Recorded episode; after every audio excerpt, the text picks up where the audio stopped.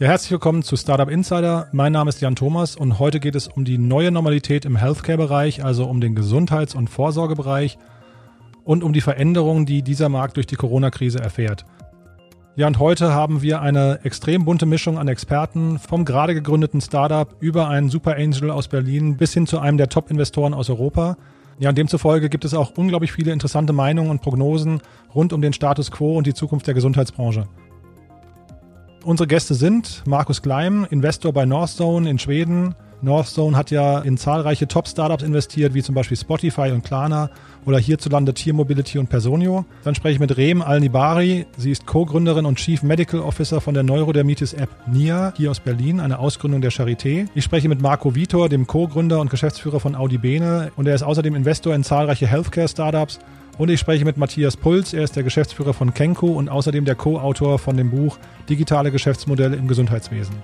Also ihr seht, eine tolle Mischung, aber bevor wir einsteigen, freue ich mich auf Sevilay Hüßmann-Köcke. Sie ist bei PwC International Director und Head of Business Development für den Bereich Healthcare und hat demzufolge natürlich einen hervorragenden Überblick über die ganze Branche. Deswegen freue ich mich sehr, dass du da bist. Hallo Sevilay. Ja, hallo. Toll, du bist bei PwC ein quasi ein Urgestein, wenn man so sagen darf. Du bist schon lange bei PwC, kennst dich vor allem im Bereich äh, Digital Health oder im Gesundheitswesen insgesamt sehr gut aus. Aber vielleicht möchtest du dich mal vorstellen und sagen, was du machst. Ja, sehr gerne. Also ich bin Head of Business Development für den äh, Geschäftsbereich Health Industries bei PwC Deutschland, ähm, habe aber auch auf internationaler Ebene eine entsprechende Rolle und trage somit ähm, zum länderübergreifenden Austausch bei.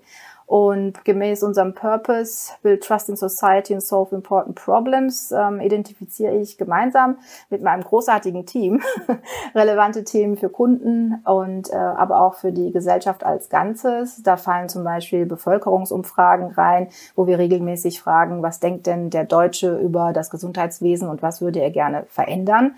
Und ähm, zeitgleich bin ich auch selbst Gründerin und zwar des weiblichen C-Level-Führungskräftenetzwerkes äh, Women at Healthcare. Und unsere ganze Arbeit ist natürlich im Augenblick auch sehr stark von Corona betroffen. Äh, wir wissen ja alle, das Gesundheitswesen steht im Fokus der Krise, vor allem die Krankenhäuser aber auch ganz normale Themen wie zum Beispiel unsere Netzwerktreffen von Women in Healthcare sind ausgefallen und somit haben wir ja weniger direkten Austausch. Es gibt auch viele Themen, die in, in, kurzer Zeit an Relevanz gewonnen haben. Du hast gesagt, ich habe hier natürlich entsprechend auch ähm, Einblick in, was gerade hier so passiert. Zum einen haben wir die Finanzierung des gesamten Systems, ne? also wie, woher sollen die Gelder kommen, wo, wie soll das weitergeführt werden und ähm, der aktuelle Digitalisierungsstand ähm, und natürlich auch Themen wie Cybersecurity, die wir schon seit einiger Zeit immer wieder versuchen, in den Fokus zu rücken, aber die jetzt äh, meines Erachtens immer relevanter werden. Und demnach herrscht natürlich eine hohe Informationsnachfrage auf dem Markt, die wir dann durch Berichte, Webinare und Studien abdecken. Ich weiß, ihr bringt auch Studien heraus zum deutschen Gesundheitswesen. Hast du schon eine Einschätzung ungefähr, wie sich das deutsche Gesundheitswesen äh, verändert ähm, und vielleicht auch durch Corona vor allem? Ja, also ich bin sehr gespannt, was unsere Bevölkerungsumfragen dieses Jahr aufdecken werden. Die Corona-Krise hat ja für das deutsche Gesundheitswesen ja von zweierlei Hinsicht äh, eine Bedeutung. Sie hat uns gezeigt, finde ich jetzt, dass das deutsche Gesundheitswesen sehr gut aufgestellt ist. Ich meine, wir haben ja alle die Bilder aus Italien im Kopf, die Anfang des Jahres äh, in den Medien verbreitet wurden und Gleichzeitig haben wir dann auch hier gesehen, dass das deutsche Gesundheitswesen eine sehr gute Performance meines Erachtens hingelegt hat und nicht solche Zustände hatten wie in anderen europäischen Ländern. Wir haben ein schnelles und effektives Handeln seitens der Politik gesehen und auch die Umsetzung in den Krankenhäusern. Und ich finde, die Krise hat uns vor Augen geführt, dass wir eines der besten Gesundheitswesen der Welt haben und interessanterweise fragen wir nämlich genau diese Frage jedes Jahr einer repräsentativen Bevölkerungsschicht. Und laut dem Healthcare Barometer, den wir jedes Jahr machen, äh, und gerade im letzten Jahr hieß der Healthcare Barometer 2020, zählten nur 52 Prozent der Deutschen das deutsche Gesundheitssystem zu den drei besten der Welt. Und im Vergleich dazu, 2016, waren es noch 64 Prozent. Und äh, ja, ich bin mal gespannt, was die Ergebnisse dann der diesjährigen Umfrage uns zeigen werden. Ne? Aber andererseits haben wir natürlich durch die Krise auch den Spiegel vorgehalten bekommen, denn es gibt sehr viel Nachholbedarf hinsichtlich der Digitalisierung im Gesundheitswesen. Ne? Auch ein Ergebnis des Healthcare Barometers 2020 war, dass sich äh, jeder zweite Bundesbürger eine Videosprechstunde beim Arzt wünscht oder daran interessiert ist. Und äh, ich habe letztens erst eine Umfrage unter Beteiligung des Health Innovation Hub gelesen und da stand drin, dass gerade 52 Prozent der befragten Ärzte und Psychotherapeuten angaben, nun Videosprechstunden anzubieten. Und im Vergleich dazu waren es Ende 2017 gerade mal 1,8 Prozent. Ich glaube, das ist ein Umschwung, der durch die Krise herbeigerufen wurde und ja positiv das Ganze auch beeinflussen wird. Ne? Und ich denke auch, dass gerade Startups mit äh, innovativen und technologiebasierten Ideen und Lösungen spielen, denke ich, hier auf dem Markt auch eine wichtige Rolle. Denn durch die Impulse, die sie setzen, sind sie auch externer Innovator für viele Unternehmen oder auch für den, für den gesamten Markt und, und treiben so den Fortschritt voran. Darf ich noch einmal nachhaken, weil du gerade sagtest, dass die mhm. Zufriedenheit so zurückgegangen ist ähm, bei den Deutschen, dass das Gesundheitswesen in Deutschland rapide an Ansehen verloren hat. Kennst du die wichtigsten Gründe oder war das quasi nur die Ungeduld, warten auf die Innovationen, die da eigentlich noch kommen müssten? Also wir haben es in dieser Umfrage nicht explizit abgefragt, aber wir haben noch diverse andere Umfragen, die wir regelmäßig machen, also zu unterschiedlichen Themen. Und wir fragten zum Beispiel auch den Digitalisierungsstand in Deutschland ab im Gesundheitswesen. Und da ist ganz klar ersichtlich, dass, dass sich die Deutschen viel mehr Innovationen wünschen, viel mehr erleichterten Zugriff auf Dienstleistungen in, in der Gesundheitswirtschaft oder auch ähm, die Landarztquote entsprechend anzupassen. Da sind sehr, sehr viele Themen, die man eigentlich entsprechend angehen kann. Und ähm, dafür braucht es natürlich nicht nur Eigenmotivation, sondern auch entsprechende Veränderungen auf dem Markt. Aber auch, äh, wie wir gerade eben auch gesagt, auch die Startups, die mit ähm, interessanten Ideen kommen, die wir vorab noch gar nicht auf dem Schirm hatten. Und jetzt vielleicht nochmal die Brücke. Ähm, jetzt diese ganze Corona-Zeit hat ja auch dafür gesorgt, dass Menschen sich quasi mehr im Homeoffice ähm, aufhalten mussten, zwangsläufig, also weniger gereist sind und viel zu Hause waren. Ändert das auch irgendwas an der Gesundheit des Menschen ähm, oder, oder gibt es da auch andere Kriterien, die plötzlich in den Mittelpunkt rücken? Die, die gibt es meines Erachtens auf jeden Fall. Ich meine, es wird jetzt im Augenblick noch ein bisschen schwer sein, hier so Trends auszumachen, weil wir sind jetzt im Monat, ist es vier oder fünf? Man ver verliert ja so ein bisschen die Zeit, weil jeder Tag sich doch etwas, etwas gleicht. Aber wir hatten kürzlich eine äh, Survey, die wir rausgebracht haben, erste Beobachtung, die heißt Global Consumer Insights COVID-19 Pulse Survey, also ein richtig langer Begriff. Und ähm, hier haben wir festgestellt, dass 67 Prozent der knapp 500 Befragten in Deutschland angaben, dass sie während der Pandemie mehr auf ihre mentale Gesundheit achten. 65 Prozent auf die körperliche Gesundheit, 62 Prozent auf die Ernährung. Ich meine, wir würden jetzt davon ausgehen, alle sitzen zu Hause und bewegen sich nicht viel oder wie auch immer, aber ich war doch sehr überrascht, als ich die Zahlen gesehen habe, weil wir sehen, dass der Präventionsgedanke sehr wichtig ist und es scheint sich im Mindset vieler Deutschen etwas verändert zu haben. Ende 2019 habe ich selbst an einer Studie zu den sozialen Determinanten der Gesundheit mitgearbeitet. Die heißt eine Frage von Geld und Bildung.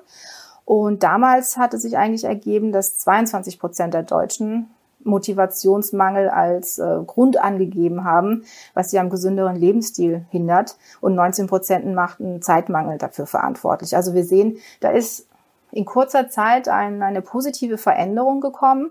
Klar haben die Deutschen jetzt mehr Zeit, viele sind im Homeoffice und die, die es sich einrichten können, haben wohl Wert darauf gelegt und auch äh, ihre Sporteinheiten durchgeführt. Total spannend. Du, ich weiß, du bist auch für Innovation Scouting verantwortlich. Vielleicht dann die Abschlussfrage, wer soll sich denn bei dir melden, wenn er denkt, er hat eine tolle Idee oder wie kann man dich auch erreichen? Oder mit wem möchtest du generell in Austausch kommen? Also ich bin für alle neuen Themen sehr, sehr offen. Ich meine, das passt ja genau in meinen Business Development Bereich wunderbar rein. Ich versuche immer Menschen miteinander zu vernetzen. Deswegen auch mein, mein Frauennetzwerk Women in Healthcare. Also wir sind da entsprechend zwar noch auf Führungskräfteebene, aber auch junge Frauen, die sich weiterentwickeln wollen, können sich gerne melden. Aber auch jeder, der eine gute Idee hat und äh, entsprechend mal ein kleines, äh, kleinen Austausch haben möchte, wie wie das irgendwie angebracht werden kann. Und ich bin natürlich auch auf LinkedIn. Wenn äh, mein Name dann auch wirklich äh, komplett richtig ausgeschrieben wird, dann findet man mich. Man findet mich auch, wenn man mich googelt. Ich habe einige Studien rausgebracht. Also sollte nicht so schwierig sein, mich zu finden. Aber ich glaube, die einfachste Form wäre einfach auf LinkedIn. Großartig, Sevilay. Dann danke ich dir. Äh, war ein sehr spannender Austausch. Vielen Dank und äh, bis bald hoffentlich. Ja, herzlichen Dank. Okay. Tschüss. Tschüss.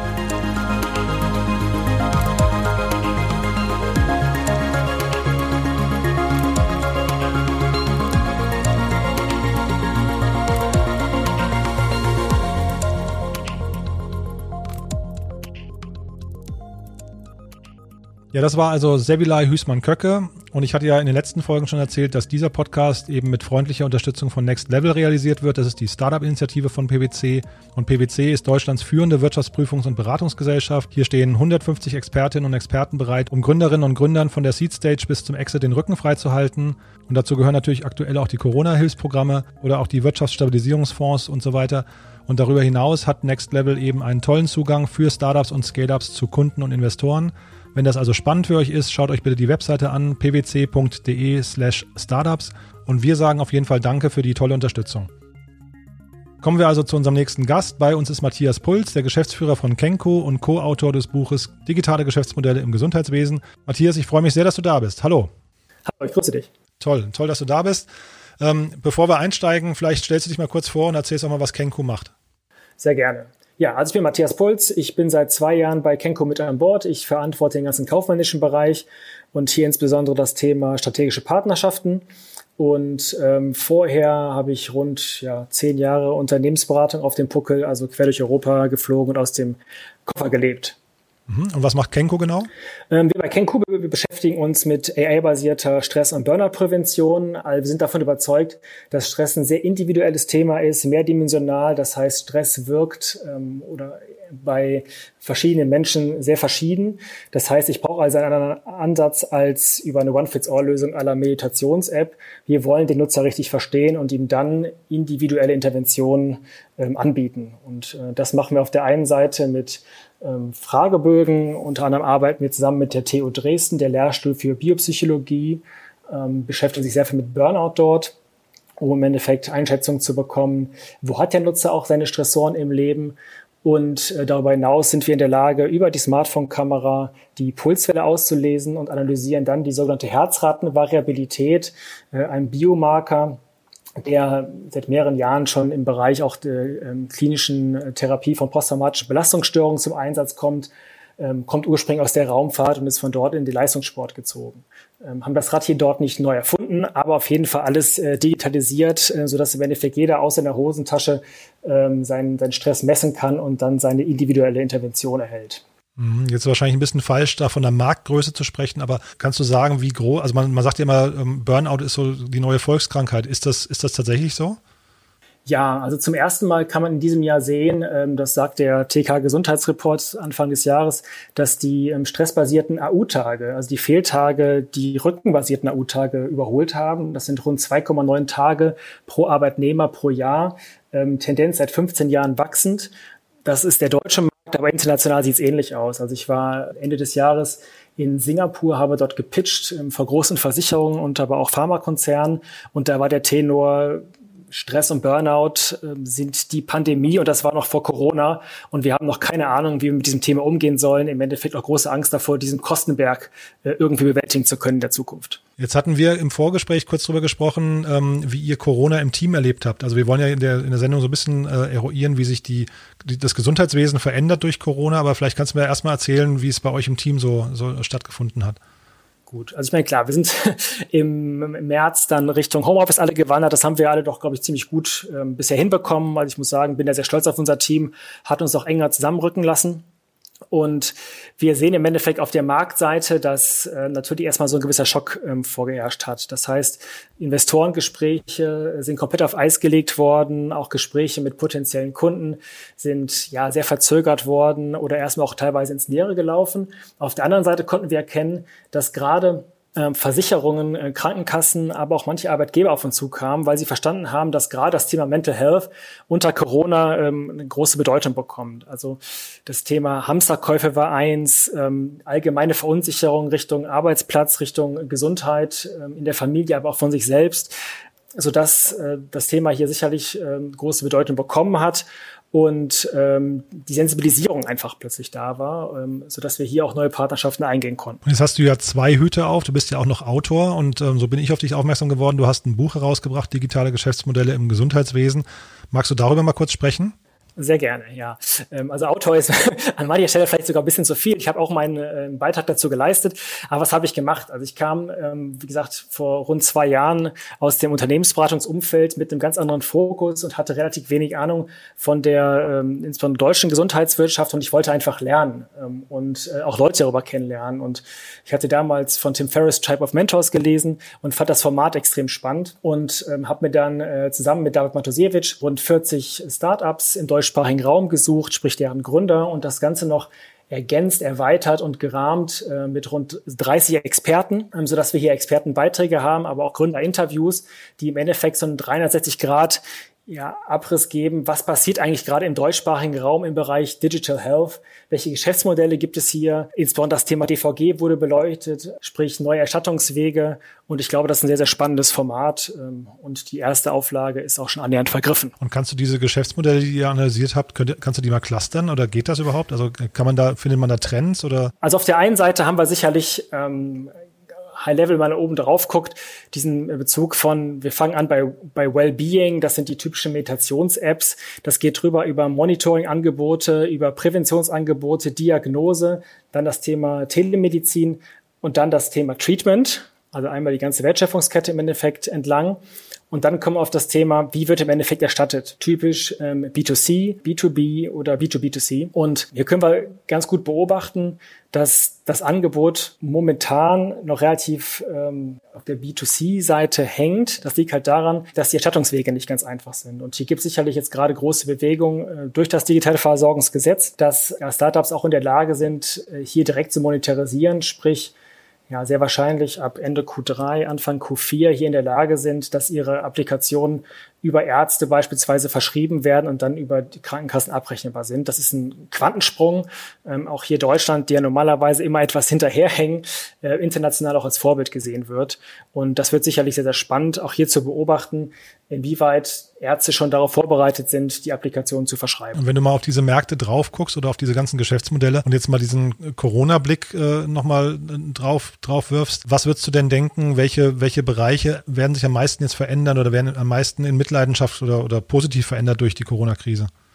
Ja, also ich glaube, dass äh, der Bereich Prävention in den nächsten Jahren sehr viel Zuspruch äh, gewinnen wird. Auch insbesondere ähm, bedingt durch den hohen Kostendruck, den Kassen ja eh schon hatten oder das gesamte, gesamte Gesundheitssystem, aber jetzt durch Corona noch viel mehr. Und das ist im Endeffekt auch ein Trend gewesen, den es schon vor Corona gab, der im Endeffekt aber jetzt eher äh, beschleunigt wurde. Das heißt, eher in Richtung Prävention investieren. Das passiert im internationalen Vergleich ja noch viel mehr, eben weil dort durch Kassen oder das System wesentlich weniger Behandlungen, ähm, Kosten übernommen werden, siehe zum Beispiel Schweiz. Ich glaube, der Hebel ist sehr, sehr groß im Bereich Prävention, aber auch Diagnose hier über digitale Angebote ähm, auch Kosteneinsparungen ähm, zu bekommen. Also dass auch gerade im Hinblick auf Präventions ähm, Medizin, auf Patient Outcome äh, mehr und mehr validierte Lösungen am Markt äh, sich durchsetzen werden, die auch den Nutzer aufzeigen können, wie ist dein Fortschritt, ähm, das sind mittlerweile deine Vitaldaten, deine Messwerte. Ähm, und das ist vielleicht auch unser großer Vorteil ähm, bei KenQ, dass wir in der Lage sind, Stress zu quantifizieren und zu qualifizieren, was im Endeffekt äh, viele Meditations-Apps am Markt ähm, einfach gar nicht äh, können, weil sie die Vitaldaten gar nicht haben. Und wenn du jetzt mal das deutsche Gesundheitswesen so im internationalen Vergleich dir anguckst, hast du da, hast du dazu eine Meinung? Kannst du das irgendwie, ähm, was nicht, kannst du das irgendwie greifen? Ich versuche es auf jeden Fall mal. Hm. Also ich glaube, dass wir einen gewissen Push jetzt bekommen haben, insbesondere durch das digitale Versorgungsgesetz, was wirklich ein großes Potenzial erstmal darstellt. Und ähm, wenn man dann beispielsweise auf den US-amerikanischen Markt schielt, dann ist die Erstattung dort drüben extremst komplex. Das heißt, wenn ich vom System, also vom Gesundheitssystem drüben, ähm, Kostenerstattung haben möchte, muss ich im Endeffekt alles über diverse Studien, also Evidenz bringen, ähm, um, um dann die Erstattung zu bekommen. Ähm, dort drüben ist es aber schon gang und gäbe, dass der Arbeitgeber ähm, hier viel Angebot übernimmt. Und ich gehe davon aus, dass wir diesen Trend im deutschen Markt äh, teilweise auch sehen werden, weil auch Arbeitgeber ähm, mehr und mehr sehen werden, werden welchen Vorteil eigene, insbesondere auch Präventionsangebote ähm, für ihre Mitarbeiter bieten.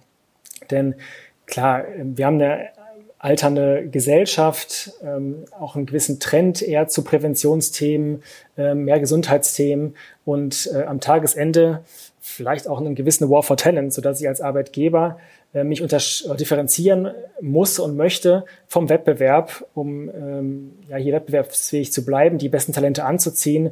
Und da muss ich heutzutage ähm, einfach wesentlich mehr bieten als vor zehn Jahren. Und so kann ich mir sehr gut vorstellen, dass gerade das Thema Erstattung eher ähm, von B2C Richtung B2B2C ähm, sich bewegen wird. Äh, und das sehen wir im internationalen ähm, ja, Vergleich genauso. Also gerade aus UK schwappt sehr viel Richtung Corporate Health Management rüber an Plattformen, die im Endeffekt hier, nennen wir es mal als ja, digitaler BGM-Dienstleister, also Dienstleister für betriebliches Gesundheitsmanagement, aktiv sind. Was, was sind denn so die Länder, wohin man gucken sollte, wenn man so perfektes Gesundheit oder ansatzweise perfektes Gesundheitswesen sich angucken möchte? Ich glaube, perfekt ist, ist schwierig. Ich glaube, dass wir in den nordischen Ländern ähm, schon, schon sehr weit sind, eben auch getrieben durch ja, die Digitalisierung dort vielleicht ein bisschen früher eingesetzt hat, Thema elektronische Patientenakte ähm, schon wesentlich früher etabliert wurde. Dann gibt es sicherlich auch kleine Staaten wie Estland, die vorne auf jeden Fall mit dabei sind im Bereich Digitalisierung, aber auch in der Breite, also gar nicht nur im Bereich Digital Health, sondern in der Gesellschaft das Thema Digitalisierung ganz anders verankert haben und auch ganz anders manövrierbar sind als kleiner Staat, der ähm, sicherlich andere bürokratische Hürden ähm, zu gehen hat als beispielsweise ähm, Deutschland im Vergleich, ne, als, als großer Tanker ja, also ich glaube, das sind die Länder, ähm, wo man momentan hingucken kann, die sicherlich vieles schon ähm, richtig machen oder richtiger. Ähm, aber ich glaube, wir werden erst in ein paar Jahren sehen, in welche Richtung es da genau gehen wird. Mhm, du hast gerade die digitale Krankenakte angesprochen. Ist das die größte Hürde momentan, dass die nicht da ist, was die Digitalisierung angeht? Oder siehst du andere Punkte noch, die ausgeräumt werden müssten?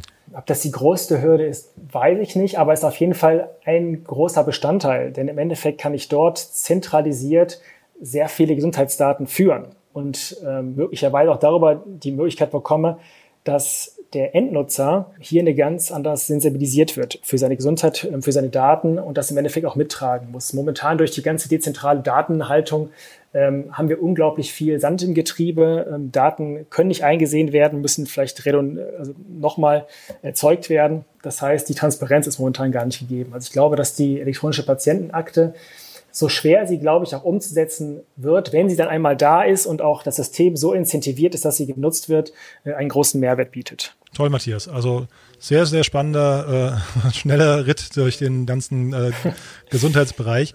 Äh, haben wir aus deiner Sicht was Wichtiges vergessen? Also was ich noch ganz spannend finde, ist, dass ähm, auch ähm, durch Corona weiter der Bereich Pflege und Krankenhaus sehr, sehr äh, betroffen. Ähm, und auch hier war vor Corona schon das Thema Stress und Burnout, glaube ich, ein großes beim Pflegepersonal. Ähm, und hier passiert doch mittlerweile einiges. Also es gibt mehrere Initiativen, auch teilweise getrieben durch Stiftungen, ähm, dass hier also im Präventionsbereich viel mehr gemacht wird für Pflegepersonal, Krankenpflegepersonal.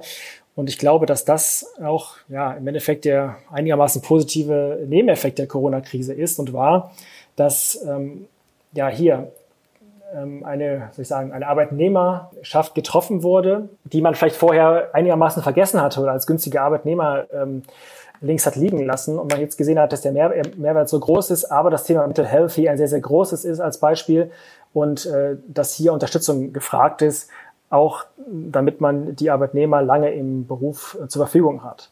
Und das ist, glaube ich, ein Punkt. Ich glaube, ansonsten auch im Krankenhausumfeld, abhängig von Krankenhaus ähm, zu Krankenhaus, oder Träger dahinter. Ähm, es gibt manche, die schon sehr, sehr innovativ am Markt unterwegs sind. Ähm, beispielsweise Sana ähm, fällt mir da ein, die mit sehr vielen Startups hier kooperieren, äh, Dinge ausprobieren, um im Endeffekt hier auch äh, vorne mit am Markt dabei zu sein. Das ist einfach unglaublich spannend zu sehen, was hier passiert und das quer durch das Krankenhaus. Also sei es die elektronische Kontrolle von Medikationen, die teilweise, im, wenn sie manuell stattfindet, auch immer sehr, sehr fehlerhaft stattfindet oder es gibt das Thema Entlassenmanagement, äh, was hier auch sehr professionalisiert wird. Also sehr, sehr viel spannende Bereiche. Virtual Reality im OP ähm, beispielsweise. Da kommen, glaube ich, noch sehr, sehr viele interessante Themen in Zukunft und darauf können wir sehr gespannt sein. Dann vielleicht allerletzte Frage. Wer soll dich kontaktieren? Wer darf dich kontaktieren und wie kann er dich kontaktieren? Ach, theoretisch kann mich jeder äh, kontaktieren. Matthias mit doppel und H at kenku.de, ganz einfach oder auch bei LinkedIn. Ähm, ich freue mich insbesondere über ähm, potenzielle Investoren, ähm, die Interesse daran haben, mit uns die nächste Finanzierungsrunde Richtung Herbst, Ende des Jahres zu gestalten. Ja, freue ich mich einfach über den ähm, Austausch, aber ansonsten auch jeder, der Interesse hat an unserer Lösung ähm, oder sich sonst einfach vernetzen möchte, ähm, sehr, sehr gerne, freue ich mich drauf. Toll, alles klar. Gut. Matthias, vielen, vielen Dank und auf bald, ja? Hab ganz herzlichen Dank. Mhm, okay. Bis dahin. Tschüss.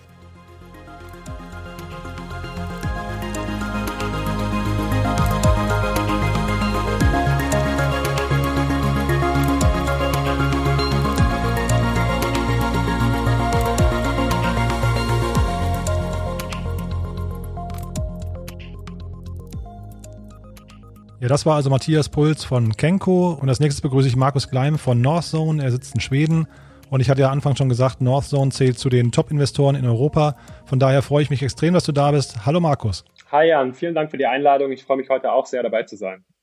Super. Du, ähm, bevor wir einsteigen, ähm, ich habe einen ganzen Fragenkatalog für dich, Markus, aber vielleicht kannst du dich erstmal kurz vorstellen und auch mal erzählen, was du bei Northzone machst und vielleicht auch mal über Northzone ein bisschen sprechen. Klar, gerne. Mein Name ist Markus Gleim. Ich bin Teil des Investmentteams hier bei Northzone. Wir sind ein europäischer Risikokapitalgeber und helfen Gründern dabei, ihr Unternehmen groß zu machen. Unsere Tickets bewegen sich normalerweise im Bereich von drei bis 15 Millionen Euro, also klassisch die Series A. Als Fonds sind wir sehr sektoragnostisch. Das heißt, wir machen Investitionen und haben auch Investitionen im, B2B-Bereich gemacht, im Konsumerbereich, ähm, haben sehr viel in Deutschland gemacht, äh, sind international aufgestellt, arbeiten aus London, Stockholm, äh, wo ich meinen Sitz habe, und auch New York und haben in Deutschland unter anderem Investitionen gemacht, wie zum Beispiel Tier äh, und Medwing in Berlin oder Personio ähm, und sind eigentlich sehr aktiv in ganz Europa. Lass uns doch nochmal kurz, du hast ja, du hast ja einen, äh, einen spannenden Background im Healthcare-Bereich. Ähm, magst du darüber nochmal kurz ein bisschen über deinen Werdegang erzählen? Ich habe vor meiner Zeit bei Northzone mehrere Jahre beim Telemedizinanbieter Krü gearbeitet. Das ist ein ähm, schwedischer Anbieter von Telemedizin und einer der ersten in Europa, die wirklich das Thema Telemedizin äh, auf großer Basis Patienten angeboten hat und wirklich auch mit der Innovation, dass diese Leistungen ähm, vom gesetzlichen ähm, Geldgeber auch abgerechnet wurden. Ähm, vor Krü war ich zwei Jahre bei BCG als Berater unterwegs da vor allem im Konsumerbereich und hatte eigentlich so gar nichts mit Healthcare zu tun. Und das hat sich dann eben in den letzten Jahren sehr stark geändert. Ich habe in der Vorbereitung habe ich mir euer Portfolio angeguckt und ich war wirklich total begeistert und beeindruckt. Da sind unglaublich viele klangvolle Namen dabei, wie Spotify und Klarna und so weiter. Viele, die man kennt, auch äh, aus Deutschland. Und ich wollte dich mal fragen, Markus, was begeistert euch eigentlich oder wie identifiziert ihr eigentlich ähm, Geschäftsmodelle, die dann irgendwie dauerhaft irgendwie durchstarten oder, oder wie, wie erkennt ihr auch ein gutes Team, wenn ihr es trefft? Ich glaube, wenn wir mal beim letzten Punkt anfangen, wie erkennen wir oder wie evaluieren wir Gründerteams? Ich glaube, da gibt es einige Punkte, die für uns sehr wichtig sind. Der erste ist, passt der Gründer oder passen die Gründer zum Geschäftsmodell und auch zu dem Geschäft, was, was aufgebaut wird. Ähm, und das, das können verschiedene Elemente sein. Das kann sein, Beispiel, du baust ein Healthcare-Unternehmen. Ist es, ist es ein Geschäft, wo der Gründer oder wo es hilft, dass der Gründer äh, Expertise in dem Bereich hat? Ähm, dann gibt es auch andere Unternehmen, wo man sagen kann, hey, vielleicht sind das Unternehmen, die, der, die sehr schnell äh, skalieren. Ist das ein Gründer, der die Erfahrung mitbringt? Ähm, das sind Punkte, die für uns relativ wichtig sind. Das andere, was wir uns anschauen, auf Ebene des Gründerteams oder des Managementteams, wie komplementär ist das Team? Ja, also gibt es da wirklich verschiedene Profile, die sich einander ergänzen, die wirklich, sage ich mal, aus der Summe ähm, mehr schaffen ähm, als nur die, ähm, die, die Kombination der einzelnen Teile. Und ich glaube, wenn wir jetzt nochmal auf den Punkt spannende Geschäftsmodelle gehen, wir sind ja als Risikokapitalgeber in Europa sehr sektoragnostisch wir schauen uns wirklich alles im Consumer und auch im, im B2B-Bereich an.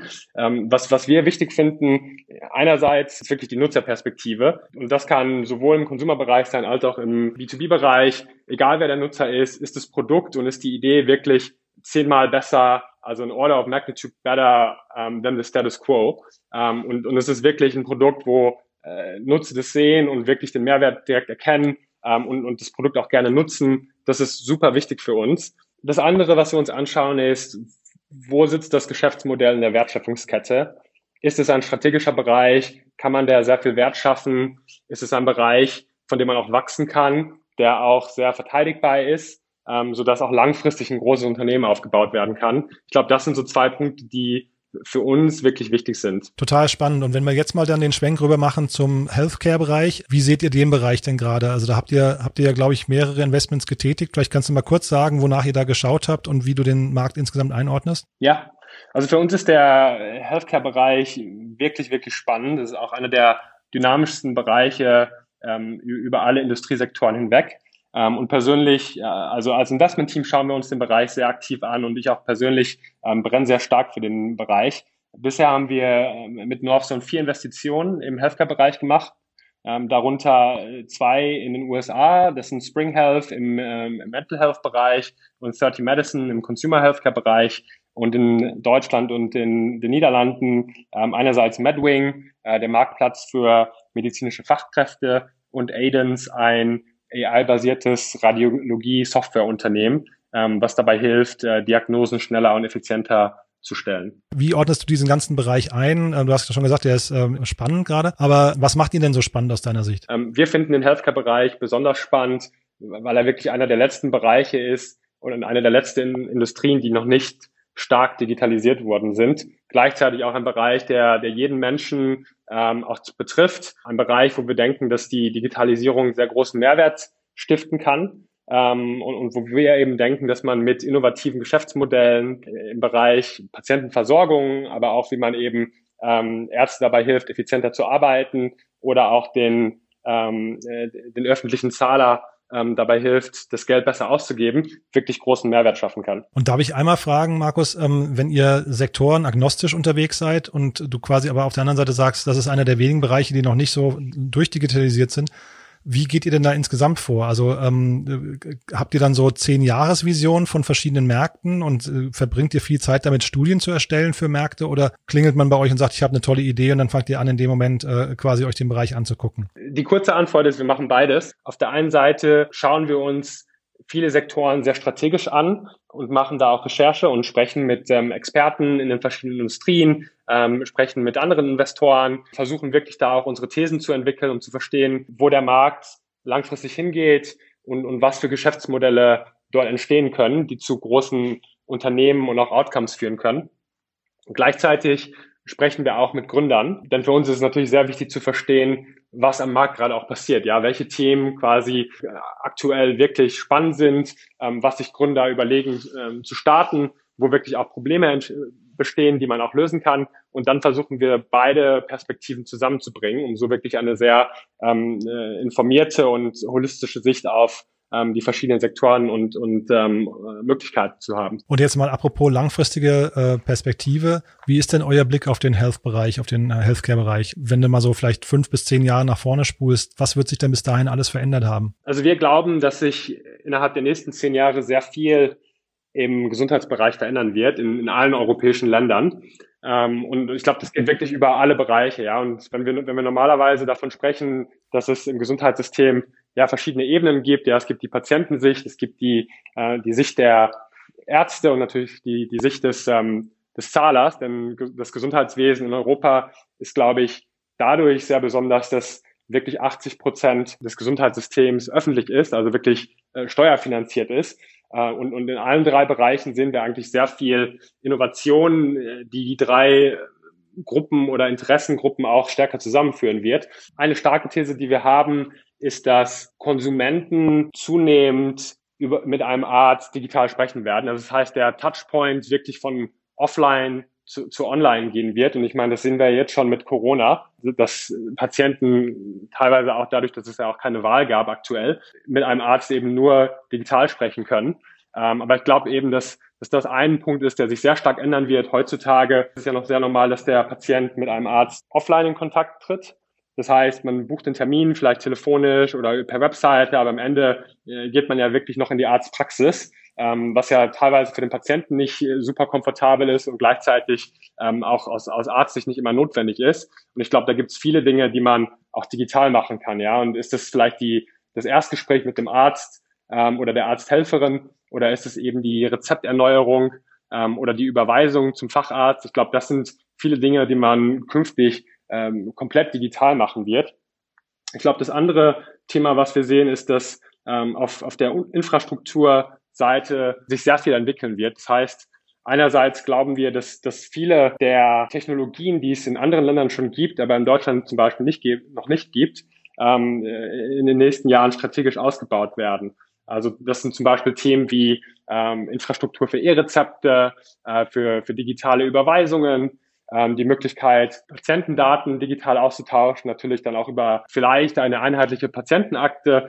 Ähm, ich glaube, das sind Themen, die wir sehr spannend finden. Und das besonders Spannende daran ist eigentlich, dass das wirklich die Grundlage ist für ein viel verzahnteres Gesundheitswesen. Beispiel, heute ist es ja sehr üblich, dass man als Patient durch das Gesundheitssystem geschleust wird, also von äh, je nachdem, was man, was man eben hat, von einem Arzt äh, zum anderen Arzt oder zum anderen Dienstleister geht. Ich glaube, in der Zukunft wird es möglich sein, durch einerseits digitale Technologien, aber auch durch die engere Verzahnung der verschiedenen medizinischen Dienstleister wirklich, ich sag mal, kleine virtuelle Teams um einen Patienten zu bauen. Das heißt, man hat dann wirklich ein Team, was, was sich um einen kümmert, ähm, und ähm, ja. Ja, su super spannende These, finde ich. Ähm, Habe ich noch nie gehört so, ähm, aber klingt, klingt extrem verlockend. Siehst du das als ein Thema, wo dann Startups tatsächlich die Haupt, äh, Hauptakteure sind in dem Moment oder die Haupttreiber oder ist das, sind das eher zum Beispiel Krankenhäuser oder so, die dann äh, irgendwie da im Lied sind? Ich glaube, es gibt beides. Ich glaube, das eine ist, wenn man jetzt mit über, wenn man sich etablierte Spieler anschaut, ich glaube, es geht nicht darum, dass die etablierten Spieler ähm, die die Digitalisierung komplett alleine vorantreiben. Ich glaube, man hat da auch in vielen Ländern gesehen, ähm, dass das nicht komplett funktioniert, dass das zu lange dauert.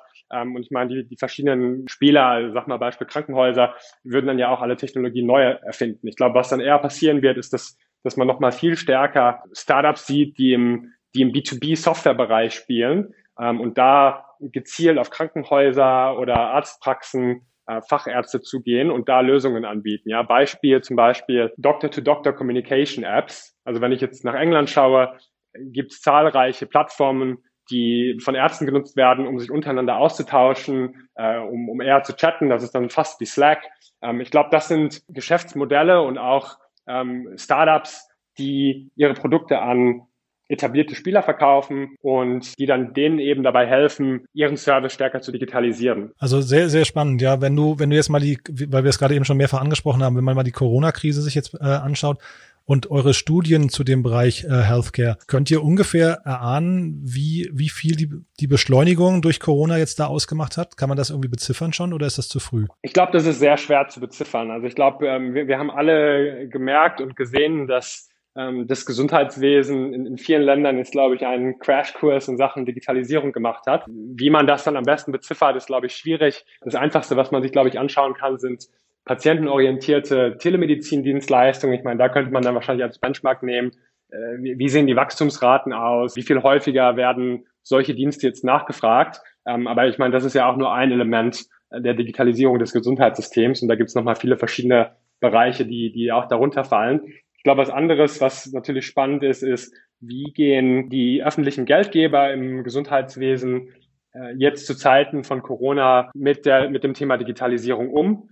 Und da sieht man ja auch verschiedene qualitative Anzeichen. Also wenn wir jetzt zum Beispiel nach England schauen, da war es vor einigen Monaten zum Beispiel so, dass die NHS, also der nationale Geldgeber ähm, äh, im Gesundheitssystem, nochmal sehr kurzfristig zusätzliche Budgets beschlossen hat, ähm, wirklich speziell dafür, dass digitale Dienstleister im Gesundheitswesen Dienstleistungen an Patienten geben. Ich verstehe dann aber richtig, dass ähm, wenn ich wenn ich deiner These vom Anfang folgen äh, darf, dann ist es bei euch eigentlich der Kunde, der hinterher den Markt bestimmt und nicht die öffentliche Hand. Also weil oder was wären denn jetzt so Treiber, die so eine Transformation vom Healthcare-Sektor dann noch vorantreiben? Ich glaube, in der Vergangenheit war es eben sehr stark so, dass die Digitalisierung im Gesundheitssystem vom Patienten vorangetrieben wurde. Ähm, das, das war einfach so aus verschiedenen Gründen. Vor Corona war es eben so, dass der Patient es wirklich wollen musste. Ähm, und, und dann hast du eben als, als Startup ein Geschäft darum gebaut. Und es lag auch einfach daran, dass sich das Gesundheitssystem nicht schnell genug weiterentwickelt hat. Und jetzt ist es wirklich so, dass wir von diesem Patient-Driven Change zu einem schon fast System-Driven Change gehen. Ähm, ich glaube, jetzt hast du, jetzt hast du die Situation, dass sowohl Patienten als auch ähm, die, der öffentliche Geldgeber, als auch aber auch Ärzte und, äh, und Akteure im Gesundheitswesen alle die Digitalisierung wirklich voranpushen. Ähm, und das finden wir generell sehr spannend und, und wir glauben, dass sich dadurch eben die Digitalisierung im Gesundheitssystem äh, sehr viel weiter beschleunigen wird.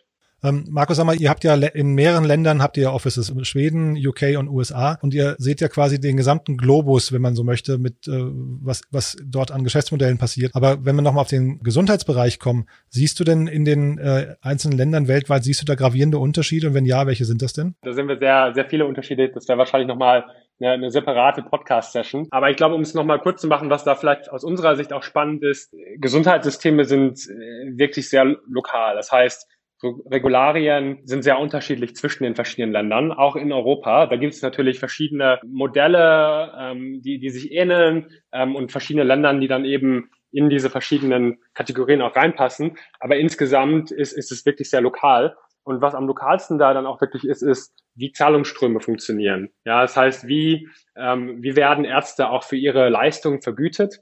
Und was wir da spannend finden, sind Gründer und auch Startups, die wirklich verstehen, wie man ähm, die Leistung, die sie dann auch erbringen und auch das Produkt, was sie da bauen, ähm, in diesem Geflecht von, von öffentlichen Geldgebern ähm, auch kommerzialisieren kann. Und ich glaube, ein Punkt, den man da eben sieht, ist, dass, ähm, dass es Länder gibt, wo die, die Bezahlung von Dienstleistungen ähm, sehr stark auf die Aktivität äh, bezogen ist. Das heißt, der Arzt sieht einen Patienten und kriegt dafür ähm, einen, einen gewissen Geldbetrag.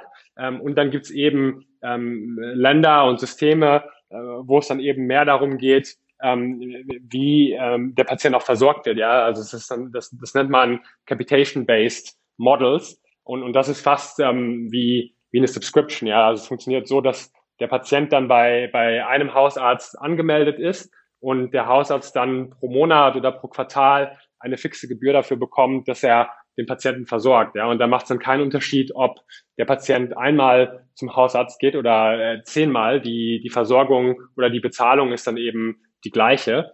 Und was, was da eben sehr spannend ist, ist, dass das da, dazu führt ähm, und, und auch sehr treibt, welche Geschäftsmodelle in welchen Ländern gut ankommen.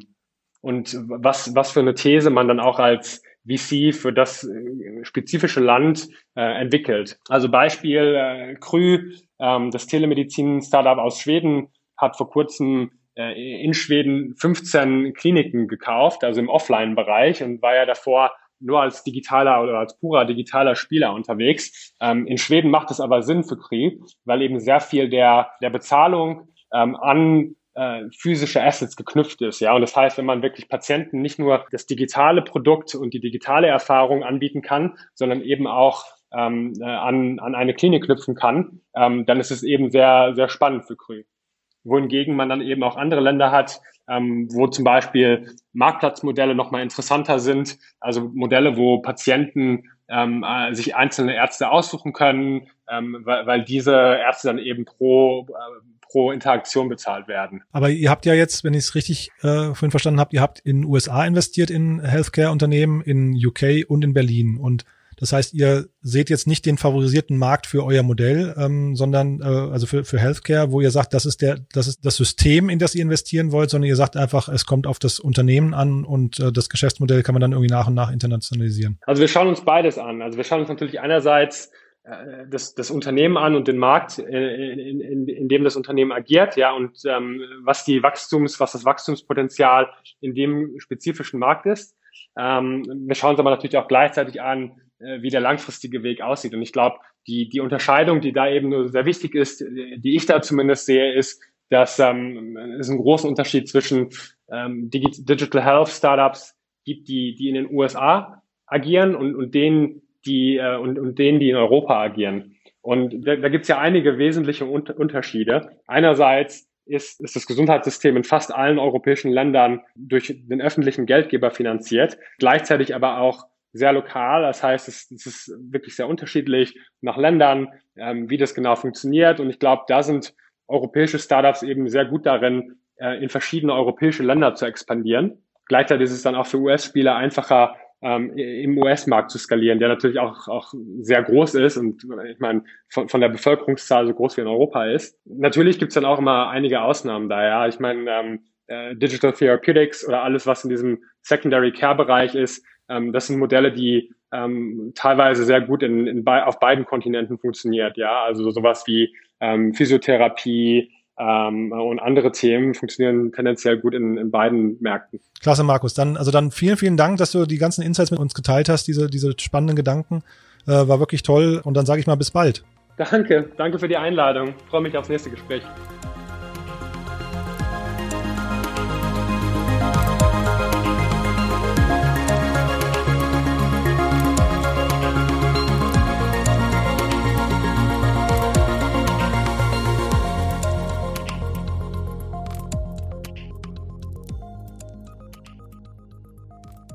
Das war also Markus Gleim von Northzone in Schweden und äh, als nächstes gehen wir zurück nach Berlin.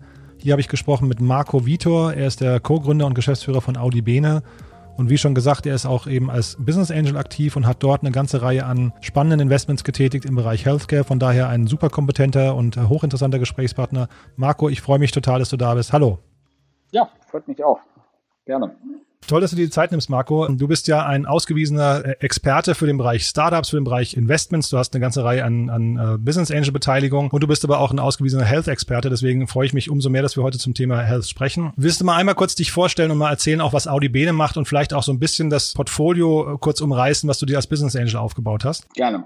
Ja, also ich bin vom Hintergrund ja eigentlich ganz klassischer BWLer beschäftige mich aber schon länger mit, ich sag mal, internetbezogenen Themen, habe 2005 eine Online-Softwarefirma mal mitgegründet ähm, und bin dann irgendwann auf das Phänomen der sogenannten Silver Surfer aufmerksam geworden, also der Menschen mit ergrauten Haaren, also irgendwie so 50, 55 plus, die schon seit vielen Jahren eigentlich massenweise im Internet unterwegs sind.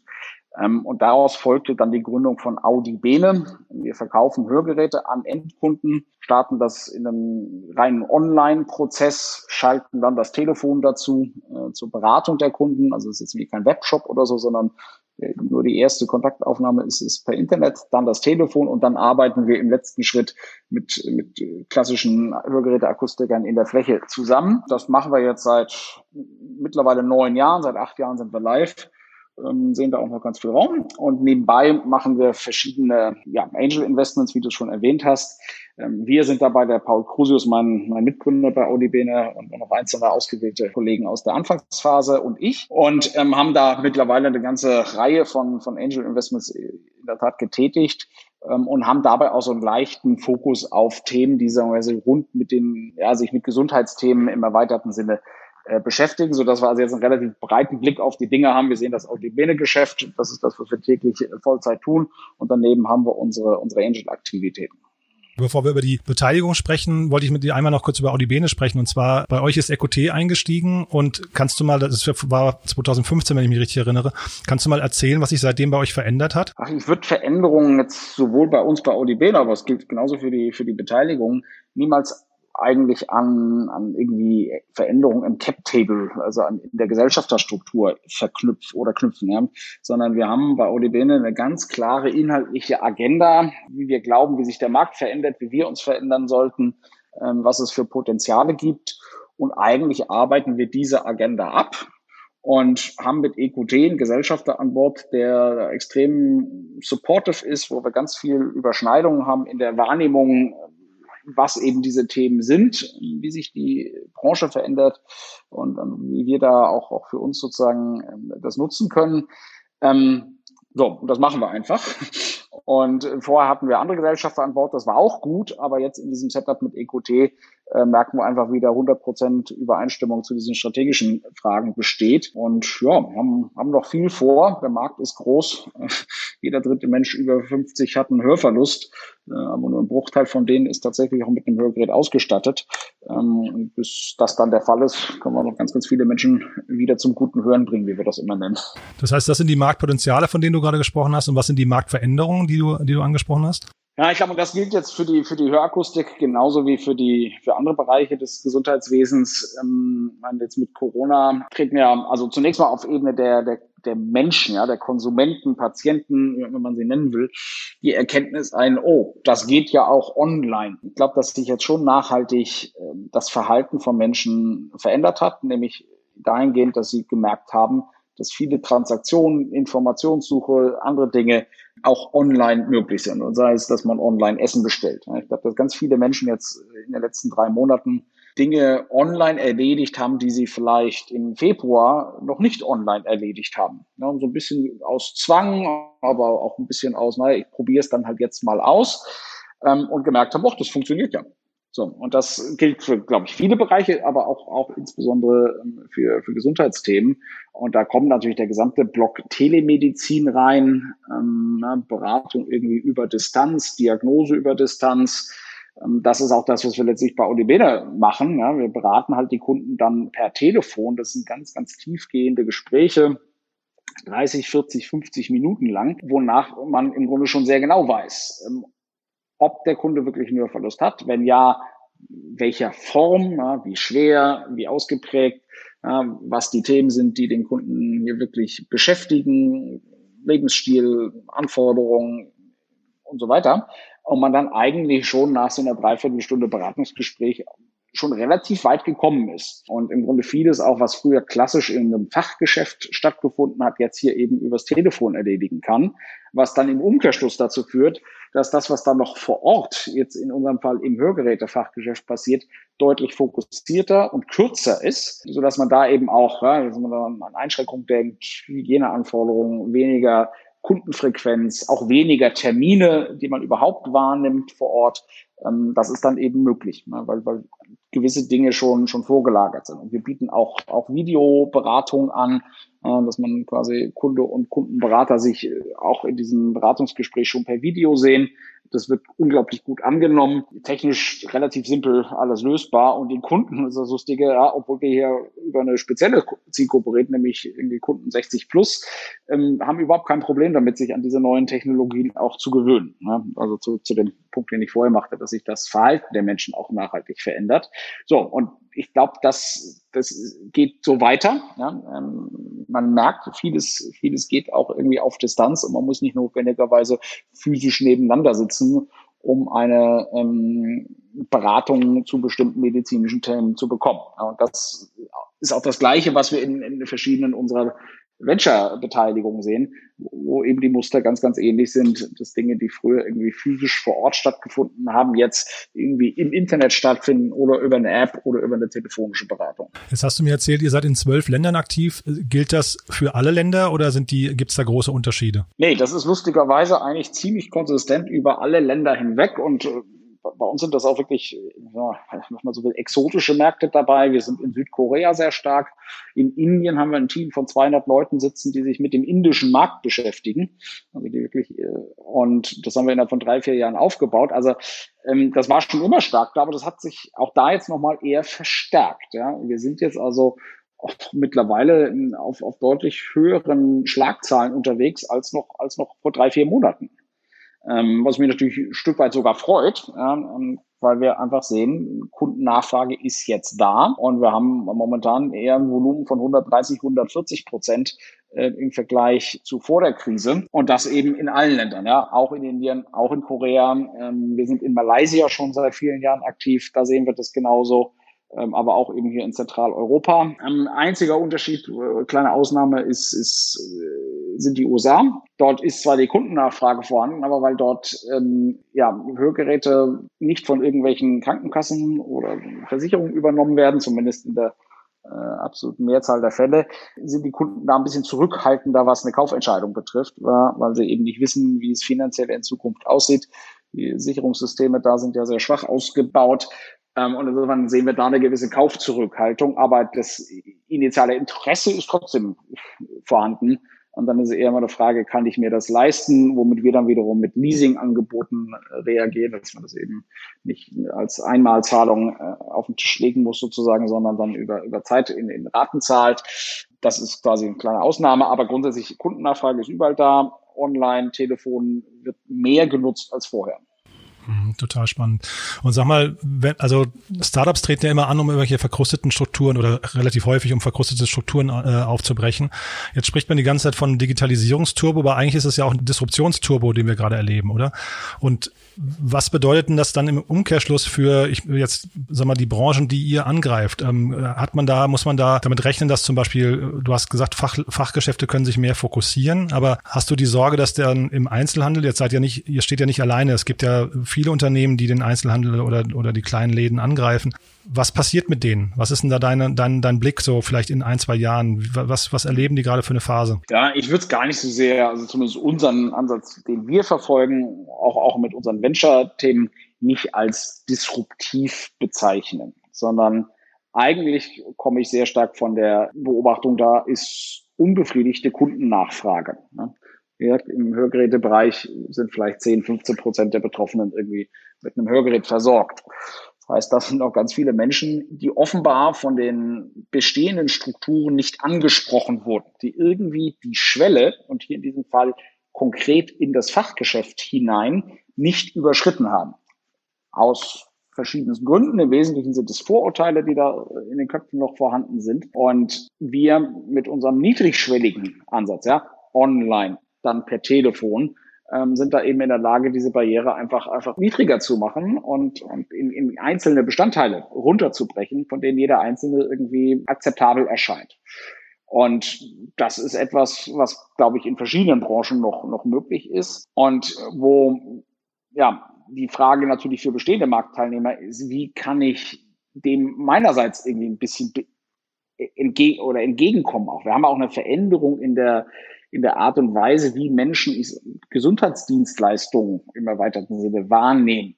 Ja, früher waren es, waren Menschen sehr stark Patienten, die sehr brav äh, gehört haben, was der Experte, sei es der Arzt, der Hörgeräteakustiker, der Apotheker, was auch immer, gesagt haben. Und diese Patienten entwickeln sich unserer Beobachtung nach immer mehr hin zu Kunden, die bewusst wahrnehmen, was die Alternativen sind, die Informationen verlangen, die nachfragen, die dann auch bereit sind zu handeln. Und wenn die Lösung, die ihnen präsentiert wird, überzeugend ist, dann auch wirklich, wirklich auch durchaus Zahlungsbereitschaft haben und, und dann auch machen. Und das ist, glaube ich, auch eine andere Kundengeneration, die da jetzt einfach kommt. Man, man merkt das ganz stark bei den Babyboomern. Früher waren alte Leute wirklich alt und sehr passiv und sehr obrigkeitshörig. Und wenn ich mir jetzt meinen Vater angucke, der ist 77, das ist ein ganz mündiger Kunde, der auch Dinge hinterfragt. So und dem entgegnen wir mit unserem AUD-Modell, glaube ich, ganz, ganz gut, ne, weil das einfach sehr, sehr auf Augenhöhe ist und wir sprechen vom Kunden, nicht vom Patienten. Und ähm, das ist eine Veränderung in der, in der, in der Einstellung der, der Kunden, die jeden in der im Gesundheitsmarkt unterwegs ist, irgendwie betrifft. Und zumindest dort, wo wirklich Wettbewerb herrscht, muss ich mich als Anbieter auch darauf einstellen und dem genauso begegnen. Und da sieht man in der Hörakustik sehr schön, da gibt es also Fachgeschäfte, die sind wirklich schön, da sind, das ist hell, das ist positiv. Die ähm, Akustiker, die dort arbeiten, sind kundenorientiert, sie hören dem Kunden wirklich zu und behandeln den Kunden eben als Kunden, nicht als Patienten, der eine Behinderung hat. Und da gibt's andere, die sehen das, sagen wir mal, konservativer. Da fühlt der Kunde sich als Patient und seien Sie mal ruhig, ich weiß schon, was ich tue. Und da bin ich mir nicht sicher, ob diese Firmen dann zukünftig langfristig wirklich noch am Markt bestehen werden. Das ist aber eine Entwicklung, die findet statt, auch ohne Audibene und äh, im ganz normalen sagen wir, Verdrängungswettbewerb auch unter den Akustikern untereinander. Mhm. Und wahrscheinlich auch ohne Corona, ne? Und wenn wir jetzt nochmal die, Richtig. wenn wir jetzt nochmal die Corona-Situation uns angucken, siehst du denn große Veränderungen, die im, äh, also du, du hast ja eben ein paar Sachen schon angedeutet mit der Digitalisierung, oh, es geht auch online, ne? Oder es geht auch digital. Aber du bist an mehreren Unternehmen beteiligt im äh, Gesundheitsbereich. Siehst du da bestimmte Entwicklungen, bestimmte Muster oder, oder wie sieht das aus? Ja, also im Kernthema ist es wieder dieses, dieses Kundennachfrageverhalten, das sich jetzt auf auf, auf Online-Kanäle, auf, auf Wege, die, die es auch einfach einfacher machen, sich mit dem Thema zu beschäftigen, ähm, ja, betrifft. Ja? Also insofern, ähm, die Menschen sind jetzt gewöhnt, sie tun Dinge von zu Hause aus. Sie müssen nicht irgendwo hinfahren. Und das wird auch, glaube ich, so schnell nicht wieder weggehen, diese Erfahrung, dass das sehr gut auch, auch alles remote, digital, ähm, telefonisch, wie auch immer von zu Hause aus geht. Und insofern sind da natürlich dann auch die, die, die Spieler gefragt, wie man das quasi für sich selber ähm, umsetzt. Ja, wenn man sich die Entwicklung jetzt von, von Telemedizin im engeren Sinne anguckt, ich glaube, das hat auch einen wahnsinnigen Sprung jetzt gemacht über die letzten Monate, weil Menschen einfach nicht mehr in die Arztpraxis gehen, sondern viele Ärzte jetzt plötzlich eine Videosprechstunde anbieten die vielleicht vor einem halben Jahr da noch komplett skeptisch gegenüber waren. Aber jetzt rein aus der, aus der schieren Notwendigkeit, dass man äh, eben Risiken minimieren will und die Kunden eigentlich nicht gerne in, in der Praxis sieht, ähm, sondern vieles auch schon per, per Video im Vorwege klären kann, haben jetzt plötzlich ganz viele Ärzte diesen Weg gewählt. Und ich glaube, sie werden da positive Erfahrungen gemacht haben in, in, in der Mehrzahl der Fälle äh, und das im Zweifelsfall auch einfach beibehalten. Auch nach der Krise. Ja, weil es auch Effizienzvorteile hebt. Das ist auch total ineffizient, wenn man überall hinfahren muss. Da muss man da warten. Und so ein digitalerer Ansatz ist, auch einfach effizienter für alle Beteiligten. Das glaube ich, diese Erkenntnis wird jetzt, ist, ist zwar vielleicht durch Corona getriggert. Ja, der Auslöser war jetzt die Notwendigkeit einer Krisensituation. Aber das sind jetzt Erfahrungen, die die Beteiligten da jeweils machen und wo sie merken, dass ähm, das funktioniert. Wir sprechen mit Krankenkassen, die interessiert sind, wie man stärker, äh, in unserem Fall Hilfsmittelversorgung quasi digital erbringen kann, auf Distanz. Ähm, und die finden deswegen das, was wir machen, schon länger spannend, aber jetzt haben sich natürlich nochmal neue Anknüpfungspunkte da ergeben. Also ich glaube, insofern, das geht weiter und, und alle, Markt, alle Beteiligten merken, das funktioniert. Es muss nicht physisch vor Ort stattfinden. Und dann vielleicht nochmal so als Abschlussfrage, wo siehst du denn die größten Aufholpotenziale noch? Also ähm, oder die größten vielleicht auch Nadelöhre? Sind das so Sachen wie digitale Krankenakte oder sind es die Krankenkassen, die du gerade angesprochen hast, oder sind es bestimmte Branchen, wo du einfach sagst, wenn die jetzt noch einen Schub bekommen, wie jetzt zum Beispiel Telemedizin, dann, dann äh, kriegt krieg das Ganze auch ein Turbo? Also wo würdest du da am ehesten ansetzen? Ja, ich glaube, also das ist jetzt mehr so eine Antwort sozusagen Marco als Bürger wenn ich mir das anschaue, wie, wie die Krankenhausversorgung noch gestaltet ist, wie Abläufe in Krankenhäusern erfolgen, ja, wie ineffizient das ist, wie viele Dinge dort doppelt und dreifach gemacht werden, wie unpräzise die Planung an vielen Stellen ist und einfach nur über Wartezeit quasi gearbeitet wird. Und wenn wir so bei Audibene arbeiten würden, also das, das würde nicht gehen, das würden die Kunden überhaupt nicht akzeptieren und es wäre auch im höchsten Maße ineffizient wieder für alle Beteiligten, aber auch für, für uns oder in dem Fall jetzt halt das Krankenhaus selber. Ich glaube, da ist noch so viel Raum, wie man das, was in Krankenhäusern passiert, besser machen kann. Nicht unbedingt her von der, von der Ergebnisqualität. Ich glaube, dass die Versorgungsqualität am Ende, gerade in Deutschland, schon hoch ist. Nur der Weg dahin ist halt total ineffizient, ressourcenfressend, teuer. Und ich glaube, dass dort ohne Abstriche an Qualität noch, noch viel möglich wäre.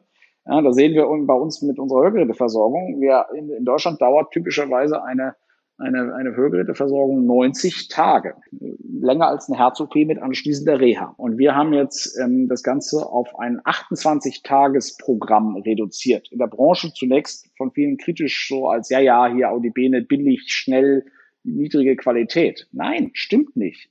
Höhere Qualität, höhere Kundenzufriedenheit, nur alles in einem, sagen wir, gestreamlinten, ein bisschen individuell angepassten Prozess, ja, wo die einzelnen Prozessschritte schon vorausgeplant werden, wo nicht gesagt wird, ah, ah ja, jetzt ist das passiert. Okay, jetzt als nächstes machen wir das. Äh, ach, da müssen wir jetzt wieder warten. Ja, das, da muss ich jetzt erstmal einen Termin buchen. Ja, man weiß ja, dass das kommt. Da kann man den Termin schon direkt einplanen und im Grunde den gesamten Prozess im Vorwege auch, auch vorausschauend planen. So, und das kann man, glaube ich, genauso in, äh, zum Beispiel in Krankenhäusern machen. Tut nur noch niemand glaube ich, ist noch ganz, ganz viel Raum ohne Abstriche an der Qualität. Mhm, und die Ineffizienzen sind ja nicht nur auf Kosten der Wartezeit, sondern eigentlich auch auf Kosten der Angestellten ja. dort. Ne? Das darf man auch nicht vergessen. Der wird ja ziemlich viel aufgebürdet. Ne? Das hat man jetzt irgendwie mitbekommen in den letzten Wochen. Aber es gab doch mal, ein, ich erinnere mich jetzt nicht mehr an den Namen, aber es gab mal ein Startup, das eine ganze Klinikkette übernommen hat. Ne? War das nicht so ein Ansatz, dass man versucht hat? Ich glaube, das war im Schönheits-OP-Bereich, ne? Oder das weißt du vielleicht auch nicht, ne? Also es könnte eine Firma sein, an der wir beteiligt sind, Medidate. Ähm, die haben sich zusammengetan Aha. mit einem stationären Anbieter von, ja, von Schönheitskliniken, die irgendwie so fünf, sechs Standorte betrieben haben. Ja, und das ist im Grunde ein Beispiel dafür, wie man so ein bisschen digital und traditionell zusammenbringt. Aber da geht's noch nicht um den, um den Gedanken, so irgendwie, weiß ich, ein Krankenhaus, iOS, äh, Krankenhausbetriebssystem aufzusetzen. Ne? Das ist nicht der Gedanke dahinter. Nee, nee, das war da nicht, das war da nicht der Gedanke, aber äh, ich glaube, das, das sollte man mal tun. Ne? Ich kann aber auch genauso die Gegenargumente sehen, ja, weil an, man, man agiert halt hier mit, mit, mit Betreibern, die ja, andere Agenten haben, die vielleicht auch nicht so aufgeschlossen sind, viel öffentliche Hand. Das ist jetzt auch nichts, wo man wo viel Dynamik herrscht, wo aber eigentlich äh, das vonnöten wäre. Und da vielleicht noch einmal kurz, weil du deine Beteiligung angesprochen hast, ähm, gibt es denn unter deinen Beteiligungen im Gesundheitsbereich, gibt es denn da Unternehmen, wo du sagst, die haben jetzt einen krassen Boom erlebt in der, in der Corona-Zeit und der wird vielleicht auch sogar bleiben? Ja, wir sehen zum Beispiel eine, ein, eine, Firma, eine Unternehmung, an der wir beteiligt sind, ist Vetevo. Da geht es jetzt um Tiermedizin, aber auch die sehen also in den letzten Monaten ein, ein wirklich schönes Wachstum, weil man sich eben hier online um viele Themen kümmern kann. Ja, man kann äh, Dinge wie einen Wurmtest, Wurmkuchen hier einfach online über eine App bestellen, man kann sich beraten lassen über die App oder über das Telefon. Man kann auch Termine vereinbaren, wenn der Hund oder die Katze irgendwas Schlimmeres hat, bei einem Tierarzt vor Ort. Das geht auch aber man kann eben auch vieles wenn man vor die Klammer ziehen und muss nirgendwo hingehen. Und das war eben sehr bequem, wenn, wenn Corona ist und ich eigentlich ungern das Haus verlassen möchte. Wurmkur für den Hund oder die Katze aber wieder ansteht, ähm, naja, man muss halt nicht zum Arzt hingehen und andere Menschen treffen und wieder Fahrzeit, Wartezeit und so weiter alles einkalkulieren, sondern wenn das alles über eine App geht, äh, ist das einfach sehr, sehr kundenfreundlich und die haben sich da jetzt gut entwickelt über die letzten Monate und da, da bin ich jetzt eigentlich wieder ganz positiv, dass das jetzt vom, vom, vom Nachfrageverhalten der Kunden jetzt auch nicht, ähm, nicht wieder zurückgehen oder sich großartig ändern wird. Marco, du dann haben wir aus deiner Sicht was vergessen, was Wichtiges? Ähm, nö, also vielleicht noch eine wertende Aussage. Ich finde also Corona an sich ist natürlich nicht gut und schrecklich und hat viel Leid verursacht. Ähm, aber dass es so ein bisschen so einen Impuls gibt, dass jetzt gerade im Gesundheitswesen ähm, auch über digitalere Formen der Betreuung von Kunden und Patienten nachgedacht wird ähm, und, und, und wo Effizienzgedanken ein Stück weit dann, oder ein Stück stärker eine Rolle spielen, das ist, glaube ich, eigentlich gut. Ja, das ist so ein positiver äh, Kollateralschaden. Dann danke ich dir für die, für die Einschätzung, für die offenen Worte und ähm, war hochspannend, was du erzählt hast, finde ich. Toi, toi, toi für Audi Bene für die nächsten Schritte und ähm, ja, bis bald hoffentlich. Ja, ich danke dir. Sehr gerne. Bis bald.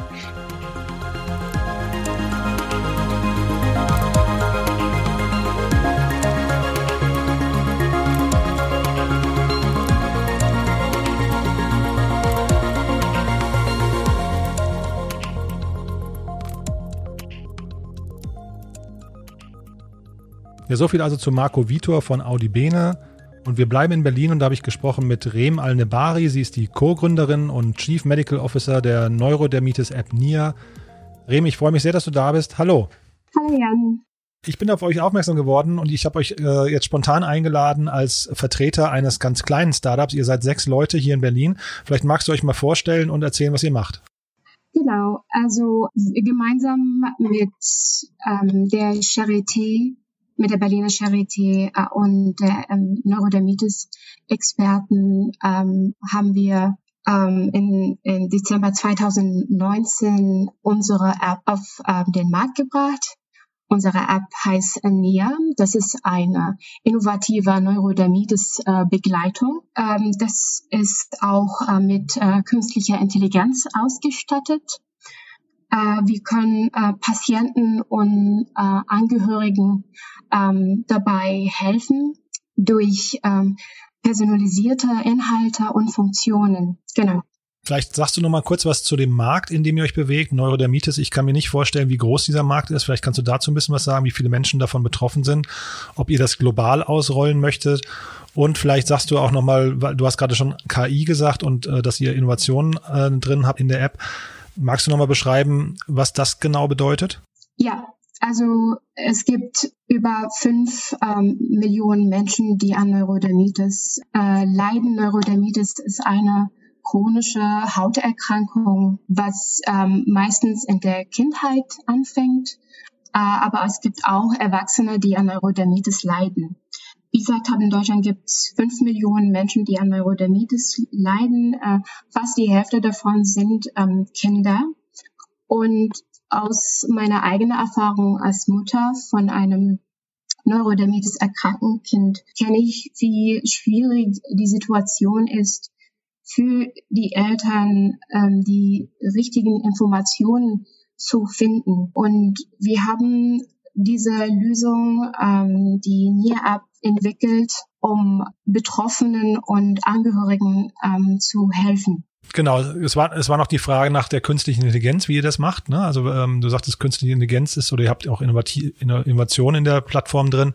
Magst du das nochmal kurz ein bisschen beschreiben? Ja, durch die ähm, künstliche Intelligenz können wir Daten von Patienten ähm, sammeln und auch durch äh, selbstlernende Algorithmen schnell einen individualisierten Behandlungsplan erstellen zu können. Und das ist ganz wichtig für ähm, die Patienten, dass die einen passenden Behandlungsplan äh, bekommen zu können. Klingt sehr spannend, ja. Und jetzt seid ihr ein Unternehmen, das aus der Charité herausgegründet wurde. Ähm, kannst du diesen Prozess mal beschreiben, weil der ja relativ untypisch ist, nehme ich an, ne? Ja, die technologische Entwicklung ähm, des vom ähm, dem Exist-Projekt äh, begann Ende 2018 in, und das war eine direkte Zusammenarbeit Betroffenen der Charité sowie andere renommierten äh, Kliniken, äh, Klinikern, Entschuldigung. Ähm, das Angebot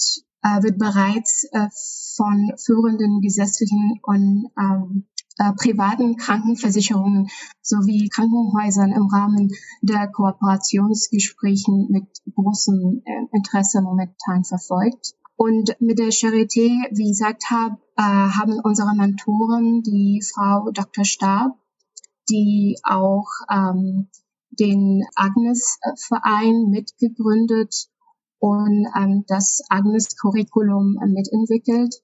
Das ist ein Offline-Neurodermitis-Schulung, ähm, wo Patienten auch äh, die richtigen Informationen bekommen können. Genau. Und man kann sagen, dass ähm, was wir auch ähm, mit denen zusammen machen, ist ähm, das Curriculum ähm, zu digitalisieren und damit können wir auch mehr Betroffenen helfen. Klingt sehr spannend. Und jetzt bin ich auf euch aufmerksam geworden, weil ihr ja gerade einen Innovationspreis gewonnen habt.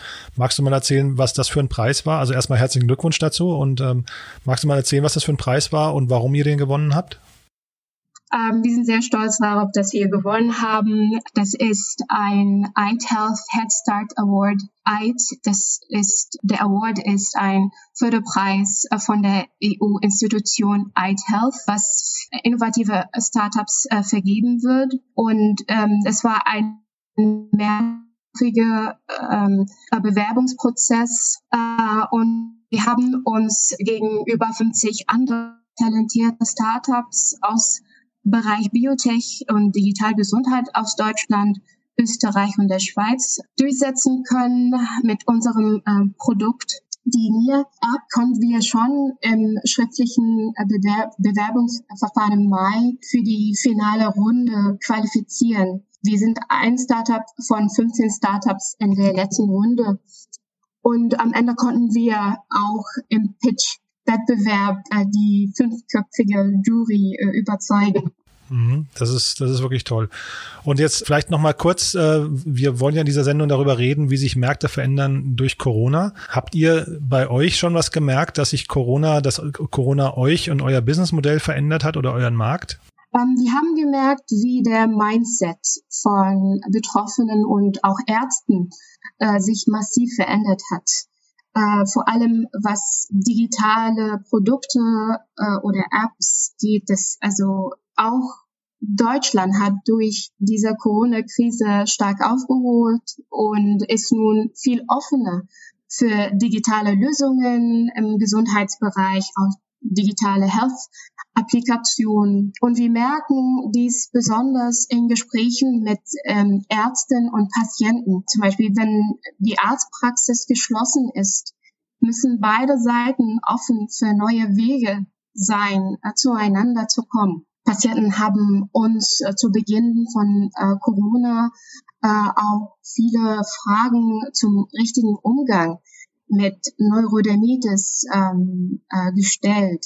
Zum Beispiel Hände waschen, trotz ähm, an der Hand und so weiter und so fort. Ja, daraufhin haben wir gemerkt, wie wertvoll es ist, dass wir schnell und flexibel relevanten Content auch liefern konnten. Ähm, wir haben unseren Wissenbereich auch schnell ähm, anpassen konnten. Mhm. Das ist doch toll, ja. Und sag mal, du hast jetzt vorhin, glaube ich, auch von den Krankenkassen erzählt. Wie ist das denn bei den Krankenkassen? Jetzt hast du gerade gesagt, die Ärzte und Patienten, die, die äh, sind quasi offener, aber wie ist das bei den Krankenkassen? Also wir, wir haben äh, zwei Geschäftsmodelle, also Selbstzahler, ähm, so ein Subscription-Modell, was monatlich kündbar ist. Und es gibt eine Kooperation mit Krankenkassen. Jetzt ab dem 1. Juli starten wir eine Kooperation mit einer der größten gesetzlichen Krankenkassen aus Deutschland. Mhm, aber merkst du, dass äh, dementsprechend auch eine größere Offenheit gerade herrscht, ja? Ja, also auf jeden Fall. Das ist, das hat sich auch rasant verändert. Wir werden auch angesprochen und auch ähm, die, die Entwicklung, also der Zusammenarbeit ist schneller geworden. Okay, du, dann, dann sind das sehr spannende Einblicke. Kann man euch irgendwie unterstützen? Sucht ihr gerade Leute oder gibt es irgendetwas anderes, was ihr gerade braucht? Ja, wir suchen gerade Leute. Wir haben das auch auf LinkedIn gepostet, auf unserer NIA-Seite. Man kann das auch sehen. Toll. Dann drücke ich euch die Daumen, dass das die richtigen Leute jetzt hören und sich bei euch melden. Und ansonsten viel, viel Glück für die nächsten Schritte. Dankeschön. Danke für die Insights. Ja? Danke. Tschüss. Tschüss.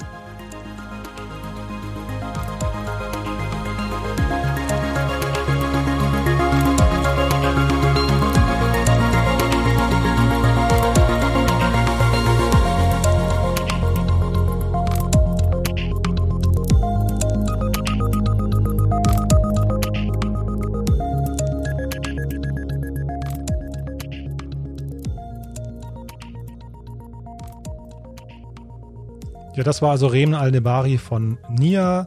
Ja, und damit sind wir am Ende von unserer heutigen Sendung. Ich hoffe, ich habe nicht zu viel versprochen. Ich glaube, es war ein wirklich großer Rundumschlag durch die Gesundheitsbranche, den ganzen Healthcare- und Vorsorgebereich. Ich glaube, wir haben einen tollen Überblick gewonnen. Wenn ihr euch involvieren möchtet, wir freuen uns über Feedback. Wir freuen uns natürlich auch über Bewertungen bei iTunes. Das hilft uns, diesen Podcast bekannter zu machen, dass ihn eben noch mehr Leute hören und auch wir die Reichweite erhöhen können und noch viel mehr Leute inspirieren können. Von daher ähm, wäre es toll, wenn ihr uns den Gefallen tut und bei iTunes eine Rezension hinterlasst. Und ansonsten freue ich mich auf die nächste Sendung. Da haben wir uns was ganz Tolles ausgedacht, denn wir haben Experten der letzten Sendungen gefragt, was ihre besondere Erkenntnis der Corona-Krise war. Und das präsentieren wir euch in einer ganz kompakten Zusammenstellung. Ist eine tolle Folge geworden, kann ich jetzt schon versprechen. Viele inspirative Beiträge dabei. Es lohnt sich also reinzuhören. Von daher vielen Dank für euer Interesse. Bis zum nächsten Mal. Bleibt gesund und tschüss.